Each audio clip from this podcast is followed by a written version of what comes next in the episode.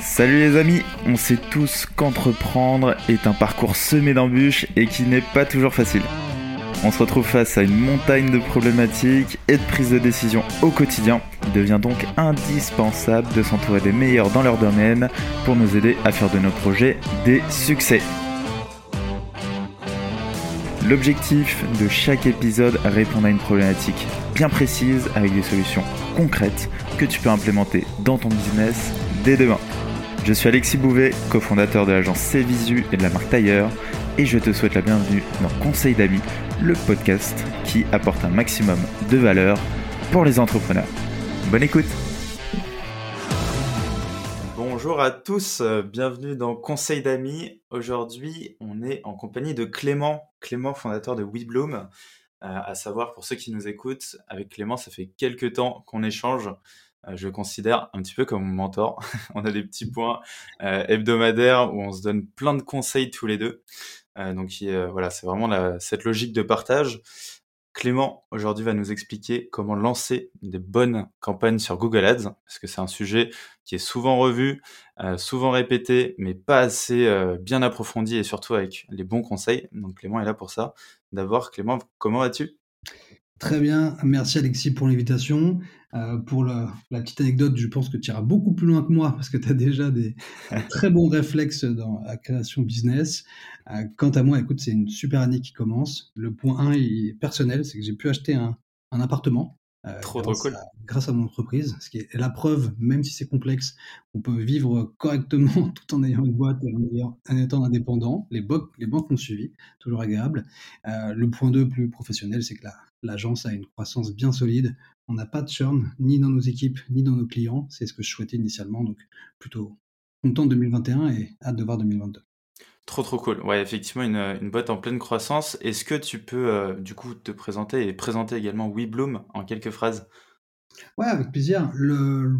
Moi, Clément Bourdon, je suis cofondateur de l'agence euh, WeBloom qui fait du SO et du SEA, Expert Search, après un parcours chez l'annonceur. Ce qui est important, je pense, c'est qu'on a développé avec mon équipe une méthodologie qui doit aider les startups à mieux scaler sur Google. Et comment on aide à scaler? Euh, C'est un peu en prenant le, le rebours de tout ce qu'on voit aujourd'hui sur LinkedIn et autres, euh, c'est-à-dire en n'utilisant pas des bonnes pratiques ou des hacks généralistes, mais en trouvant la bonne stratégie, celle qui est unique pour un marché donné, à un moment donné de la vie du client, selon ses objectifs et ses moyens, pour trouver ce qui va marcher. Le mot-clé mettre en première position en l'achetant ou en le travaillant euh, avec du SEO pour amener de la rentabilité. Et ça, on le trouve euh, via une méthodologie, encore une fois, qui se base sur des tests itératifs réguliers, euh, une matrice très précise, l'utilisation de la data, euh, l'analyse de la concurrence, et par-dessus tout, un amour du conseil. On reste une agence, on n'est pas un produit, on ne veut pas être un produit, et on considère que chaque consultant doit avoir l'extra miles, de demander à son client, au-delà de la performance du search, si son site va bien, proposer peut-être euh, d'autres leviers qu'on ne maîtrise pas, mais que des partenaires maîtrisent pour être sûr que, tout fonctionne. Euh, le SO, le SEA, c'est des leviers ultra rentables, mais qui ne fonctionnent que dans une stratégie marketing globale intégrée à d'autres leviers. Ok, super intéressant. Effectivement, souvent on veut se focus sur euh, ce petit axe, ce petit levier. toi, tu mets en avant, bien sûr, sur stratégie globale où effectivement tout le monde a son rôle à jouer. Notamment, tu parles de SEO et de campagne Google Ads. J'aimerais en venir justement sur ce sujet, les campagnes Google Ads. Euh, aujourd'hui, on va souvent euh, vouloir les lancer très vite. Est-ce qu'il y a des petits, euh, petites astuces, on va dire, avant de se lancer pour pas faire bah, des bêtises? Alors, il y en a beaucoup, d'autant plus que les bêtises sur Google Ads peuvent coûter très cher. On est sur un levier dont le système de pricing se fait au clic, chaque clic euh, d'un internaute sur une annonce publicitaire va coûter une certaine somme d'argent. Le même principe que sur Facebook Ads ou Instagram Ads. La différence étant que le clic sur Google Ads peut coûter jusqu'à 5, 10, 20 euros le clic, donc une visite qui n'est pas forcément liée à une conversion, alors que sur d'autres leviers, on va plutôt être sur un ordre de grandeur du centime ou d'une dizaine de centimes. Donc il ne faut absolument pas se planter sur Google Ads au risque d'avoir euh, un, budget qui part euh, en feu. Pour ça, j'ai euh, en tête moi, cinq points extrêmement importants à poser et analyser avant d'engager un budget qui soit de 500 euros par mois, le minimum si des résultats, ou 100 000 euros par mois. Et, ces cinq points, qu'est-ce que c'est? Le premier, il est relativement simple, mais souvent oublié. Je pense que ça va te faire rire. C'est l'analyse de la concurrence. Premier point, se mettre à la place de l'internaute au moment de sa recherche sur Google. Qu'est-ce que ça veut dire? Prendre son téléphone, déconnecter le Wi-Fi puisque vos prospects, un internaute, habituellement, il est en nomadisme, euh, il est en 3G, il est en 4G, il n'est pas chez lui au chaud avec un Wi-Fi qui carbure euh, sur un MacBook Pro 15 pouces. Non, un Android euh, petit, il va être dans le métro et il va taper une recherche sur Google. À partir de ce moment donné, quatre résultats payants au maximum s'affichent, les résultats Google Ads avant leur SEO. Et là, ce que je recommande, c'est de cliquer sur les quatre landing pages de vos concurrents qui bientôt euh, vont faire partie du benchmark d'un prospect. On regarde chacune des landing pages et on se pose la question, est-ce que je peux les battre? Est-ce qu'aujourd'hui j'ai un niveau sur ma page de vente, de copywriting, euh, de prix, de produit qui est suffisant pour gagner la bataille? Il y a une raison simple derrière euh, cette analyse de concurrence, c'est que l'internaute moyen aujourd'hui, il a compris qu'il devait cliquer sur plusieurs liens avant de prendre son choix. On est dans un monde où la recherche est devenue commune et personne ne clique sur le premier lien puis achète un produit à 100 euros, 200 euros ou laisse son email. Tout le monde fait des benchmarks, y compris ma grand-mère. Si tu veux, elle va faire un benchmark et elle va cliquer sur deux ou trois liens pour regarder ce qui se passe. Donc le premier point, c'est d'analyser les quatre premières pages de vente sur la requête où on aimerait être en première position et se dire est-ce que je suis au niveau ou non? Deuxième point, faire des hypothèses c'est assez simple. Pardon. C'est assez simple avant de se lancer. Combien. Euh, je suis désolé, je suis en train de perdre ma voix. à savoir que Clément est, sous euh, une euh, petite maladie. T'avais quoi déjà, rappelle-moi? J'ai une, une bronchite. Une bronchite. Et même en bronchite, il veut partager de la valeur. Il veut partager de la valeur, exactement.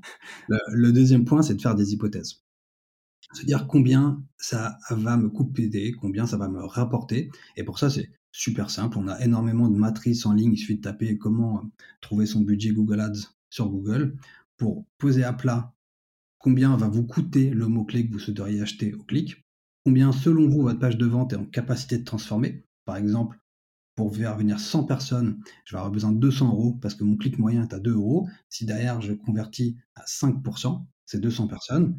Euh, est-ce qu'elles seront rentables quand je prends le prix de revient par personne, tout bêtement? C'est assez simple à mettre en place et tout de suite, on peut voir si on sera en capacité par rapport au taux de conversion attendu et au budget qu'il faut mettre pour faire venir ces internautes, si on est bon ou pas. L'indicateur ici privilégié, à privilégier, c'est le taux de conversion.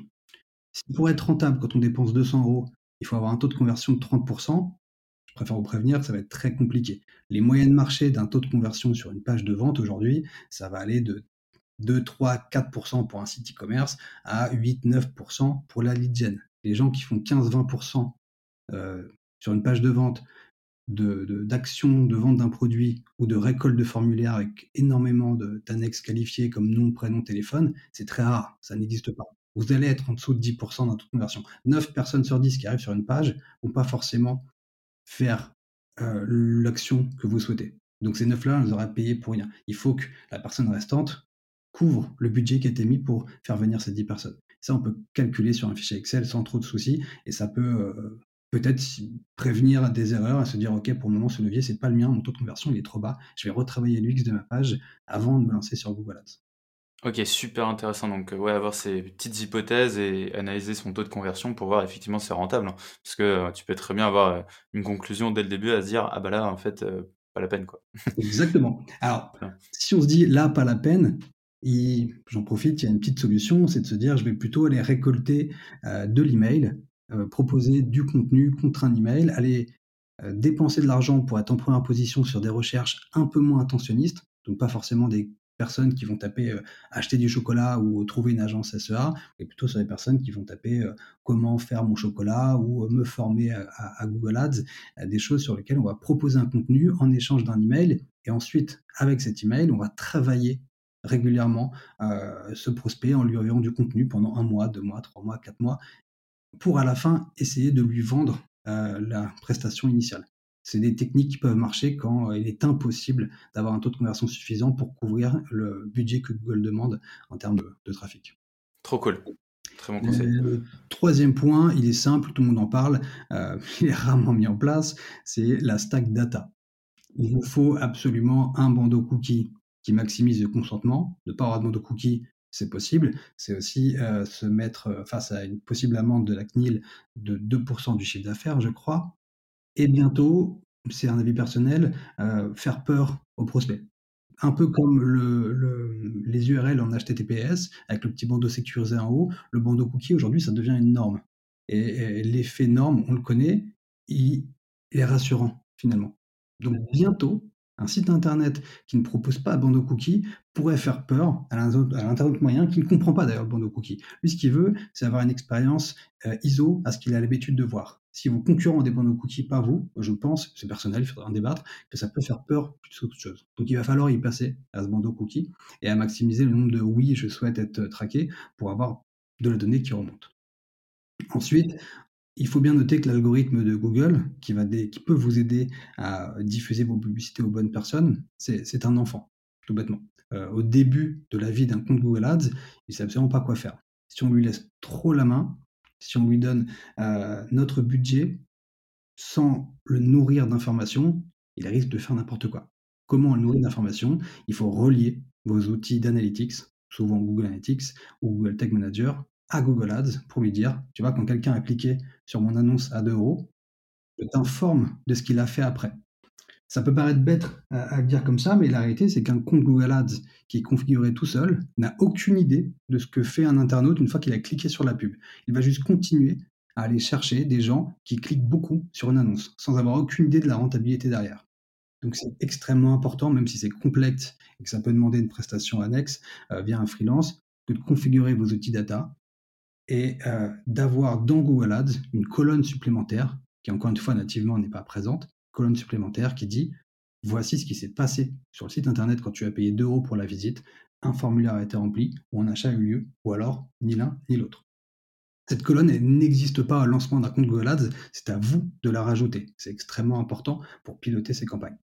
Euh, dans le même temps, il faut savoir qu'il y a des phases à respecter sur Google Ads les premiers mois, quand on lance une campagne, il vaut mieux y aller doucement, maîtriser. Acheter quelques mots-clés en ce qu'on appelle exact, c'est-à-dire qu'on ne laisse pas à Google la capacité de euh, diffuser nos pubs à des personnes qui, ont fait une recherche qu'on n'a pas indiquée au début. Euh, être sur une stratégie en CPC manuel, qu'est-ce que ça veut dire euh, Un acronyme un peu barbare. CPC manuel, c'est coup par clic manuel. On va dire à Google, chaque mot-clé sur lequel on va être en première position sur Google ne doit pas nous coûter plus de X euros. Si c'est le cas, on ne s'affiche pas on ne perd pas d'argent puisque personne ne peut nous cliquer dessus. Si on est en dessous de ce qu'on est prêt à payer, auquel cas on a une possibilité que Google nous affiche. Ça, c'est intéressant de commencer comme ça parce qu'on peut regarder combien va nous coûter euh, un mot-clé en moyenne, on peut analyser euh, les performances et au bout d'un moment, peut-être un mois, deux mois, quand le compte Google Ads commence à être rentable, parce qu'on lui a donné l'information de, euh, ce qui se passe sur le site après un clic, il est possible de passer en ce qu'on appelle smart bidding. Peut-être entendu parler de ça déjà. Le smart bidding, c'est dire à Google, tu vas mieux savoir que moi à qui il faut afficher mes publicités. Et s'il faut mettre beaucoup d'argent pour être premier. Parce que cette personne, elle a un historique de navigation, elle a regardé YouTube, elle a regardé des tutoriels, elle a peut-être payé, euh, sorti sa carte bleue via son compte Gmail pour euh, acheter un produit euh, similaire la semaine dernière. Donc normalement, là maintenant, quand elle tape cette recherche sur Google, elle a une appétence très forte à acheter votre produit. donc pour lui, on est prêt à mettre beaucoup d'argent, parce que normalement, on est rentable. Ça, Google c'est plutôt bien le faire si initialement, son compte Google Ads a, été paramétré et nourri pendant un, deux mois avec une stratégie manuelle. Surtout, surtout ne jamais commencer, ne jamais faire confiance à Google et commencer un compte Google Ads en étant en maximiser les conversions, c'est-à-dire euh, va me chercher le plus de business possible, je te laisse la main, euh, fais ce que tu veux. Non, au début c'est un enfant l'algorithme, un enfant et, et pas avec son portefeuille. Clairement, ouais, souvent, effectivement, on se dit, euh, let's go, je le mets en auto, je vais gagner du temps, et puis, euh, puis ça tout seul. Google, c'est eux qui gèrent, je suis sur leur plateforme. Effectivement, là, tu dis, euh, surtout pas, c'est, tu préconises quoi, deux mois à peu près? Deux mois d'historique? le, le, minimum en période d'apprentissage, c'est trois semaines.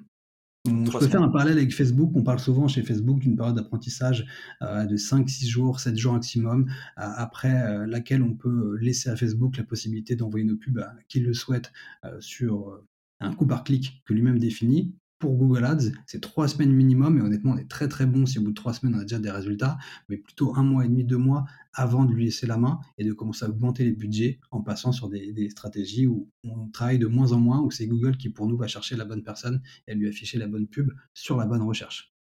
Super intéressant. Justement, là, tu parles de stratégie. Est-ce que toi, tu as des méthodos, des méthodes que tu mets en place qui ont très bien marché pour toi ou pour tes clients? Alors, la première est toute bête, mais euh, c'est un levier Google Ads qui se complexifie beaucoup euh, et sur lequel il y a un besoin de formation.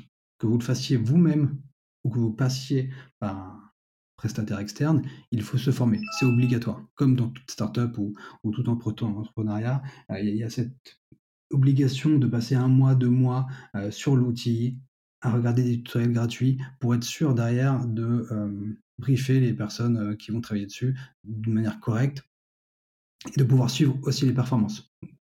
Simple et, bête, mais il faut se former régulièrement. Euh, je reviens aussi sur la, comme méthode sur le, point 1 de tout à l'heure, se mettre à la place de votre futur client. C'est une méthode toute bête, hein, mais le nombre de fois où j'ai pris mon téléphone, j'ai fait une recherche et je suis tombé sur une pub que j'avais pu moi-même mettre en place à mes débuts ou qu'une autre agence avait mis en place, une pub qui n'avait aucun sens, euh, qui était mal configuré, qui n'envoyait pas sur la bonne page, c'est, ça arrivait souvent, vraiment, et ça peut être catastrophique. Euh, j'appelle ça, moi, la tour d'ivoire euh, du marketeur. On est sur des outils très beaux, avec une belle UX, Facebook Ads, Google Ads. on gère beaucoup de choses. Finalement, on se met rarement à la place du visiteur en tapant sur son téléphone la requête qu'on souhaite voir s'afficher. Les surprises sont rarement bonnes. Donc, une des méthodes, c'est de se mettre régulièrement, faire euh, des tests utilisateurs régulièrement pour comprendre ce que lui voit quand il, euh, euh, arrive sur Google et qui, qui déclenche une de vos annonces publicitaires. Puis ensuite, dernier point, j'aime bien commencer moi par le, le, bas de funnel. Le bas de funnel, c'est quoi? C'est des personnes qui font une recherche très très très précise.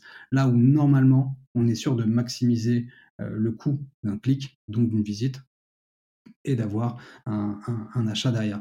Je commence rarement par des requêtes haut de tunnel, euh, informatives ou autres. Un exemple tout bête, si je voulais acheter agence SEA avec un petit budget, euh, j'irai pas parce que c'est trop large. Je taperai prix agence SEA pour une PME. Ça, c'est une requête qui est encore plus intentionniste que agence SEA ou agence Google Ads, sur laquelle je vais pouvoir mettre un peu moins de budget sur laquelle il y a aussi moins de personnes qui recherchent, mais où j'ai la capacité normalement à vendre mon produit et à gagner de l'argent. Une fois que je maîtrise ça, je remonte d'un cran et je vais vers une recherche un peu moins intentionniste, un peu moins bas de funnel, où je suis prêt, parce que ma page de vente est super, à, euh, à, vendre mieux euh, et à perdre quelques clients qui finalement voulaient autre chose. Donc je commence par le plus bas possible et je remonte doucement dans le funnel d'acquisition euh, vers le haut. Super intéressant. Super intéressant, effectivement, euh, avoir une requête précise euh, où tu as une intention euh, d'achat, quasiment. Bah, en fait, tu es quasiment sûr que la personne va convertir. En tout cas, tu as des taux de conversion qui seront beaucoup plus, beaucoup plus importants. Trop cool. Est-ce que tu as des outils à nous recommander? J'imagine pour la partie tracking, c'est souvent la problématique partout. Mmh. je travaille avec pas mal de e-commerçants et c'est toujours un problème parce que d'un côté, ça remonte mal, etc. Est-ce que toi, tu as des petites solutions là-dessus? Alors, il y a trois pour la partie euh, euh, outils purs. On a un triptyque gagnant, trois outils gagnants et gratuits qui sont Google Analytics, Google Tag Manager et Google Data Studio. Ces trois-là peuvent vous permettre de tout faire. Par contre, attention, ils sont relativement complexes d'apprentissage et, euh, demandent un temps certain pour les assimiler. Par contre, une fois qu'on le fait, qu'on mandate quelqu'un d'autre pour le faire, on a avec Google Analytics la capacité de savoir tout ce qui se passe sur le site, avec Google Tag Manager la capacité d'envoyer des informations supplémentaires à Google Analytics, comme le clic sur un bouton, comme un taux de scroll, pour s'assurer que sur sa page de vente, euh, les internautes vont bien jusqu'en bas. Imaginons qu'on ait un bouton d'action en bas de page, comment savoir s'il est cliqué? Aujourd'hui, c'est impossible, sauf à mettre un petit objectif qui nous dit OK, ta page a été vue à plus de 90% euh, de son intégralité. Ah, donc mon bouton, s'il est à 80%, il marche. À l'inverse, si ta page a été vue à 50% en moyenne, ton bouton d'action en fin de page sur un mobile, par exemple, il n'est jamais cliqué. C'est dommage, c'était celui sur lequel tu avais passé le plus de temps. Il est invisible. Et enfin, Google Data Studio, qui est simplement une page blanche dans laquelle on va mettre toutes les informations qu'on souhaite pour, euh, au quotidien, euh, avoir un reporting sympa avec des couleurs, des courbes et des, euh, pourcentages d'évolution. Mmh super intéressant comme outil. Moi, je l'ai utilisé aussi pour toute ma gestion financière. Ah, Donc, euh, toute ma gestion financière, je l'ai là-dessus. Et effectivement, tu as des reportings bah, géniaux avec des graphiques et tout, euh, droite à gauche. Donc, c'est vraiment top. Trop cool. Là, je vois que le temps passe et qu'on arrive à la fin de l'épisode. Clément, est-ce que tu peux nous donner un dernier conseil d'amis pour ceux qui nous écoutent? Ah, ça, va. Je vais peut-être me tirer une balle dans le pied, hein, mais Google Ads, le SEA, c'est qu'un outil. ce qui fera vraiment la différence dans une stratégie marketing gagnante, c'est votre produit, sa différenciation par rapport aux concurrents et le copywriting de la page de vente. Donc ici, de dire que le hack, finalement, c'est d'avoir un bon produit et pas forcément un bon compte Google Ads. J'ai vu des situations avec une page de vente parfaite et un compte Google mal configuré qui ont apporté beaucoup de rentabilité euh, aux clients, même s'il aurait pu aller plus loin en paramétrant mieux son compte Google Ads. À l'inverse, j'ai vu des situations où le compte Google Ads était parfaitement paramétré, mais avec une page de vente qui était peu travaillée et un taux de conversion bas, euh, qui n'apportait aucune profitabilité, même aucune rentabilité aux clients. Donc le vrai hack, c'est votre page de vente. Magnifique, très beau mot de fin. Génial, bah, merci à toi Clément, ça m'a fait plaisir euh, d'avoir fait cet épisode avec toi depuis le temps. avec plaisir, merci beaucoup. Et puis on se dit du coup à, très vite. À très vite. Prends soin de toi, ciao ciao. Si t'es arrivé jusqu'ici, c'est que cet épisode t'a apporté de la valeur. En tout cas j'espère. Tu pourras retrouver tous les liens utiles en description. Et si tu as un pote, une pote ou un proche, par exemple, qui pourrait être intéressé par cet épisode, je t'en prie, partage-le. Tu peux également mettre 5 étoiles sur Apple Podcast et t'inscrire à notre newsletter Conseil d'amis qui te filera plein de tips tous les mois. On peut se retrouver sur LinkedIn ou par mail à alexis-conseil-ami.com. Bon, je te dis à très vite. Ciao, ciao.